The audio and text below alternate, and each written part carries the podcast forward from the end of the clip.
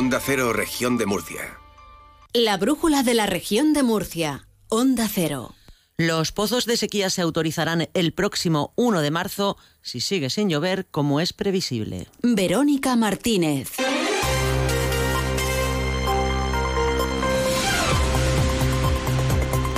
Hola, muy buenas tardes. Lo ha anunciado el presidente de la Confederación Hidrográfica del Segura, Mario Urrea, durante la Junta de Gobierno de este órgano que se dispone a poner en marcha la Comisión Permanente de la Sequía.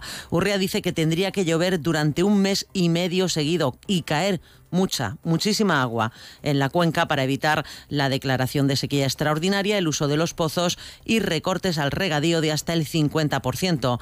Y no parece que el escenario climatológico vaya a cambiar mucho. Enseguida les contamos más. Antes, la previsión del tiempo. Luz Cepeda, buenas tardes. Buenas tardes. Durante el fin de semana, el domingo, esperamos un ascenso de las temperaturas que comenzará el domingo y que continuará el lunes y el martes de la próxima semana. De momento, mañana sábado apenas cambian las temperaturas. Por la mañana mañana con nubes bajas matinales, dando lugar a brumas y bancos de niebla en el campo de Gibraltar. El cielo tenderá a quedar poco nuboso durante la tarde. El viento se impondrá del este y aumentará de intensidad durante el día. La mínima prevista de un grado en Yecla, dos en Caravaca de la Cruz, seis grados en Cieza y en Murcia, nueve en Cartagena y diez en Águilas. Mañana la máxima de 19 grados en Murcia y Molina de Segura, 18 en Mazarrón, 17 grados en Cartagena, 16 en Yecla y Caravaca de la Cruz. A partir del domingo suben las temperaturas, el domingo ya superando en algunas zonas los 20 grados y continuarán subiendo el lunes y el martes. Es una información de la Agencia Estatal de Meteorología. 14 grados a esta hora en el centro de Murcia.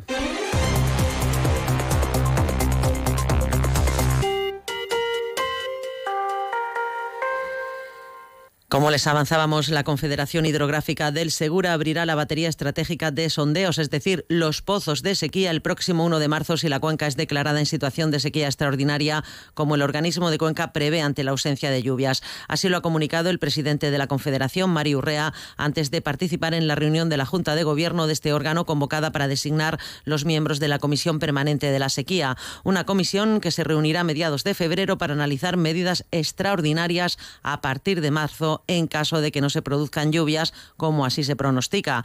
Habrá recortes de agua del 50% para los regantes, pero se abrirán los pozos. Los del sinclinal de Calasparra se pondrán en marcha de forma inmediata y además se ultima la tramitación de otros pozos en Las Pegas, Media y Baja. Después estamos tramitando también eh, otros pozos en los acuíferos de la Vega Media y Baja.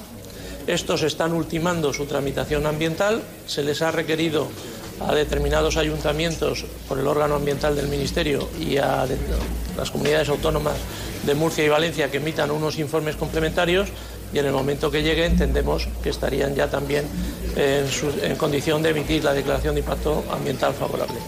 Respecto a los embalses, Urrea ha señalado que se encuentran en el entorno del 17 o 18%, esto es muy bajos, con unos 170 hectómetros cúbicos menos que el pasado año. Por otro lado, el presidente de la Confederación ha explicado que la cabecera del Tajo se ha producido una recuperación y se ha pasado del escenario 3 a uno mejor, el 2. Si continúa esa situación, se autorizará un trasvase de 27 hectómetros cúbicos. En la cabecera del Tajo se ha producido una recuperación eh, como motivo de las borrascas de las últimas semanas y eh, a 1 de febrero, ayer, eh, al parecer, según las indicaciones que nos han repetido desde la Confederación del Tajo, pues habríamos pasado del escenario 3 a un escenario mejor que es el escenario 2, en cuyo caso en el mes eh, de febrero, cuando se reúna la comisión, si constata efectivamente que estábamos en escenario 2, pues se produciría la autorización de una transferencia de 27 hectómetros cúbicos.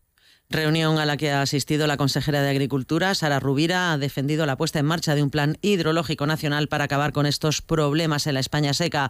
A la consejera le preocupa la situación del campo murciano, no solo por la sequía, también por las reivindicaciones del sector que vive un momento de movilizaciones en Francia, Bruselas, también ya en varios puntos de España. Rubira asegura que la reunión de hoy tiene el ministro que ha tenido el ministro con los representantes de los agricultores para buscar soluciones ha llegado tarde. Pues la reunión llega tarde.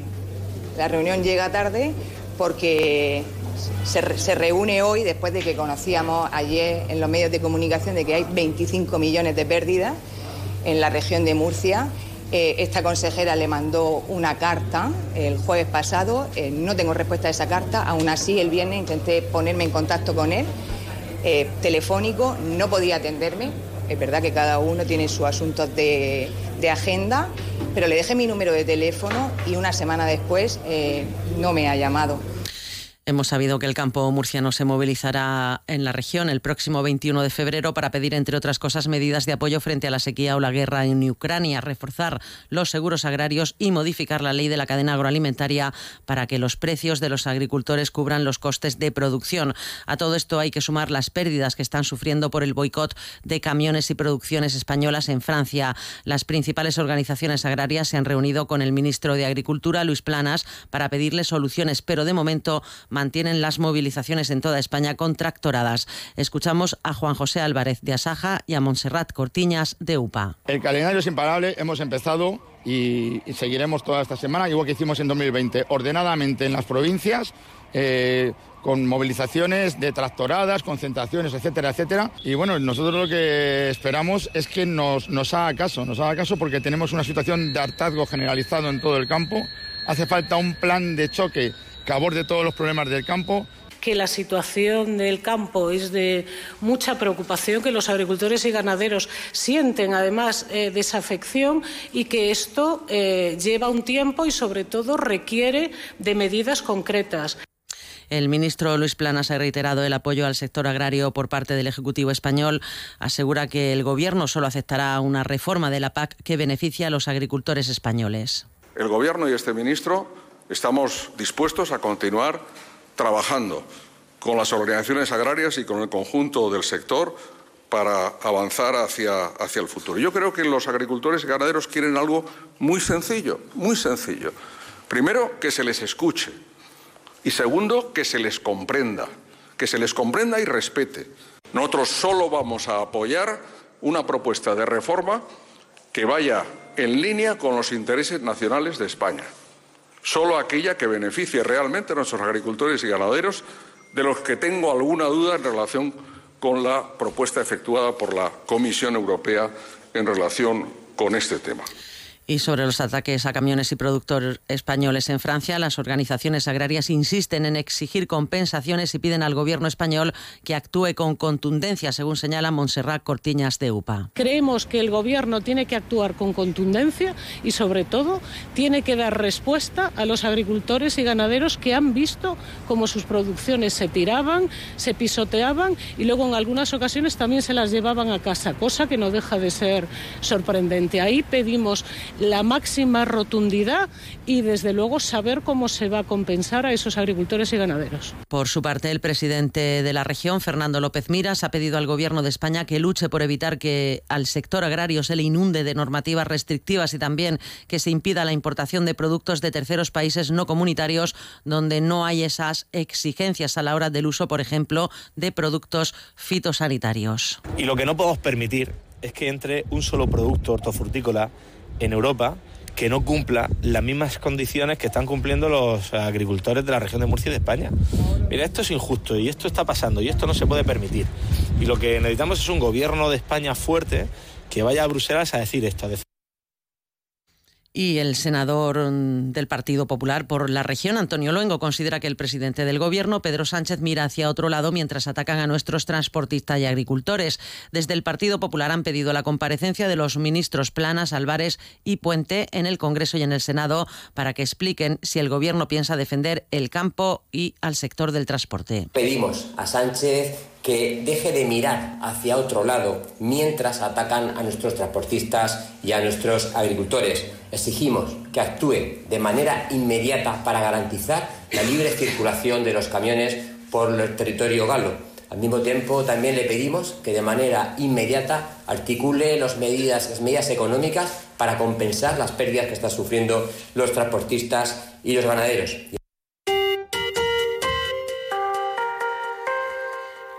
Son las 19 horas y 29 minutos, casi las 19 horas y 30 minutos. El Gobierno regional y la Universidad de Murcia se han comprometido por escrito a dotar a los alumnos de la Escuela de Enfermería de Cartagena de infraestructuras adecuadas que permitan unificar en un solo espacio sus necesidades y desarrollar sus estudios en las mismas condiciones que los de los de Lorca y el Parmar en Murcia. Así lo ha comunicado el director general de Universidades, Antonio Caballero, este viernes en Cartagena, tras firmar el compromiso junto con la vicerrectora de Ciencias de la Salud de la UMU, Paloma Sobrado, y la alcaldesa de Cartagena, Noelia Arroyo, una vez finalizada la reunión mantenida con los alumnos. De este modo, los alumnos han decidido poner fin al encierro que llevaban a cabo desde hace 15 días, aunque mantienen la recogida de firmas para recabar el apoyo de la sociedad cartagenera en el cumplimiento de sus peticiones. El compromiso refleja que la Dirección General de Universidades y la Universidad de Murcia se comprometen a una serie de peticiones de los alumnos según ha explicado Antonio Caballero. Nos comprometemos a mantener la titularidad pública de la, de la Escuela de Enfermería. También nos comprometemos a dotar a la escuela de los medios necesarios. Tendrán todos los, todas las aulas, aulas de simulación, laboratorios, salas, biblioteca y todo lo que, todo lo que necesitan para el desarrollo normal del, del día a día de la escuela. Por supuesto, también nos hemos comprometido a dotar los recursos materiales en relación al número máximo de estudiantes a admitir, garantizamos los recursos humanos, docentes y administrativos para llevar a cabo los estudios de enfermería en las mismas condiciones en las que tienen el resto de eh, universitarios de la, de la Universidad de Murcia. Y por último, hemos constituido una comisión de seguimiento más asuntos. El Ministerio de Transportes ha adjudicado a través de ADIF por dos, por 328 millones de euros el contrato de ejecución del proyecto de construcción del corredor mediterráneo de alta velocidad en el tramo que completa la línea de la alta velocidad Murcia-Almería. El contrato, además de completar la plataforma de línea, comprende la integración del ferrocarril en Lorca, incluido un túnel de 2,9 kilómetros y la nueva estación de Lorca-Sutuyena. Con este proyecto están ya en marcha, contratados en fase de construcción o ejecutados los 17 tramos que integran la plataforma de la línea de alta velocidad Murcia-Almería, la base donde posteriormente se monta la vía, la electrificación y el resto de los sistemas de señalización y comunicaciones.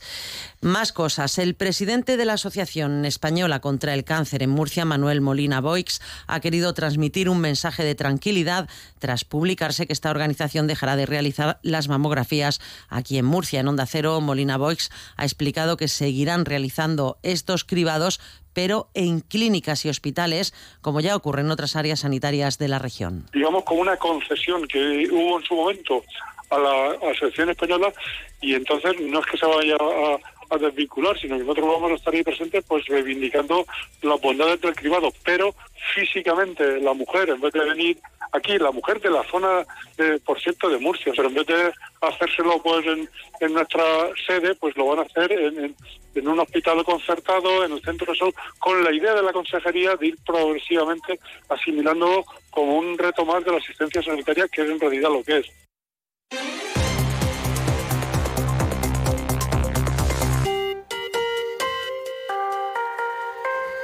Vamos con el dato del paro que subió en la región durante el pasado mes. Son 1.086 personas más en relación al mes anterior, las que se han sumado a las que buscan activamente un puesto de trabajo. Con el aumento en enero, el número de parados se sitúa en 84.965 desempleados, según datos publicados por el Ministerio de Trabajo. Pese al incremento en enero, la cifra de parados en esta comunidad autónoma es la más baja en un mes de enero desde 2008. Desde Comisiones Obreras, Víctor Romera destaca que el aumento del paro está relacionado con la actual coyuntura económica, con una inflación y tipos de interés muy elevados, aunque destaca que las cifras de desempleo son más favorables que hace un año. Comisiones subraya el importante peso de la contratación indefinida por la reforma laboral e insiste en la necesidad de un cambio de modelo productivo. Para comisiones obreras es fundamental que se dé paso a una mayor participación del sector industrial en la economía regional y que de esta forma se desplace a otros sectores más tradicionales de nuestra economía, pero con un menor valor añadido. Y por otra parte, consideramos que es fundamental esfuerzos tanto del sector público como del sector privado en investigación, desarrollo e innovación. El gobierno murciano destaca el dato interanual con 7.190 desempleados registrados menos que hace un año y 15.950 trabajadores afiliados a la seguridad social más. El consejero de Educación y Empleo, Víctor Marín, subraya que la cifra total de desempleados en la región es la más baja de enero desde hace 16 años. Pese a que enero es un mes en el que tradicionalmente sube el paro con la finalización de la campaña de Navidad, en la región ese incremento ha sido moderado y como las cifras anuales indican, se continúa creando empleo y reduciendo la cifra de personas desempleadas. En estos últimos 12 meses, la cifra de parados ha caído un 7,80%. Sitúa la cifra total de personas desempleadas en 84.965 personas, la más baja registrada en un mes de enero desde hace 16 años.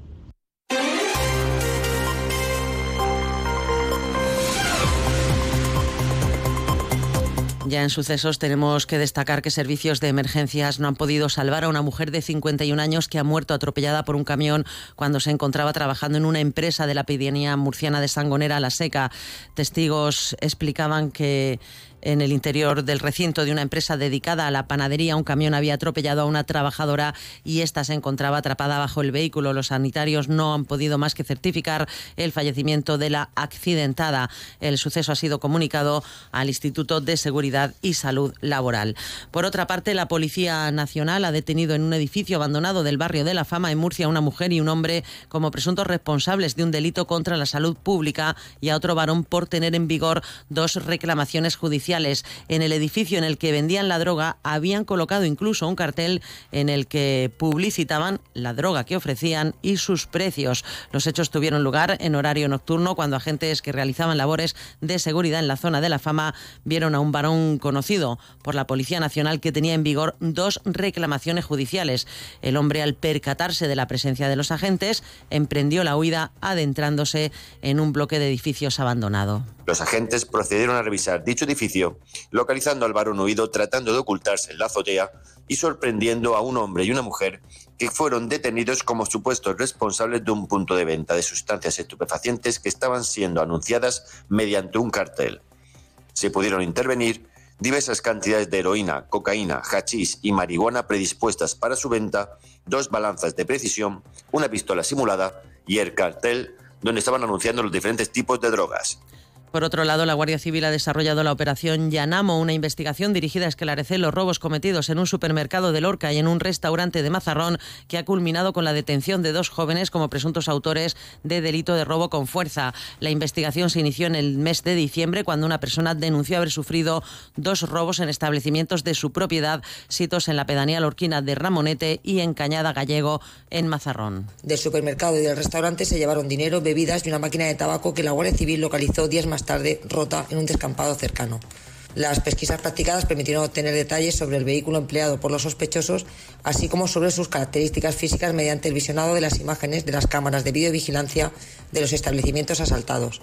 Después de recabar toda la información necesaria, la Guardia Civil ha localizado y detenido a dos jóvenes de 22 años, nacionalidad marroquí y vecinos de Águilas, también les contamos hoy que la robótica y la inteligencia artificial aplicada al cuidado de nuestros mayores, investigadores de la Universidad Politécnica de Cartagena han desarrollado un robot para residencias de mayores que podrá suplir las carencias de personal y medios en la atención a los mayores. La investigadora Mercedes Pavón lidera un proyecto que permite, por ejemplo, automatizar los ejercicios de estimulación cognitiva o realizar labores de vigilancia por el interior de la residencia. Eh, por ejemplo, si una persona tiene que hacer un ejercicio de estimulación cognitiva porque se lo ha eh, pautado su, especialista, en lugar de que tenga que ir una persona trabajadora del centro a llevarle una tablet, estar allí, el robot vamos puede ya con, automatizar eso. Vamos ya con la información del deporte. Victorio de Aro, buenas tardes.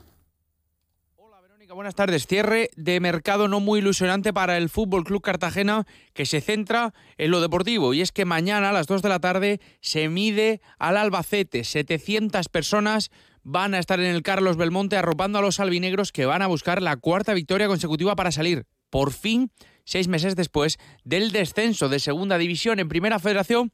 Más de lo mismo.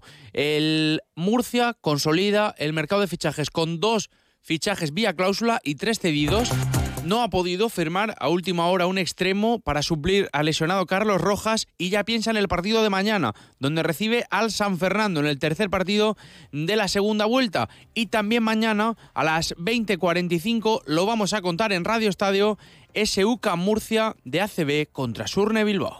Pues continúa la brújula con la torre en Onda Cero. Buenas tardes.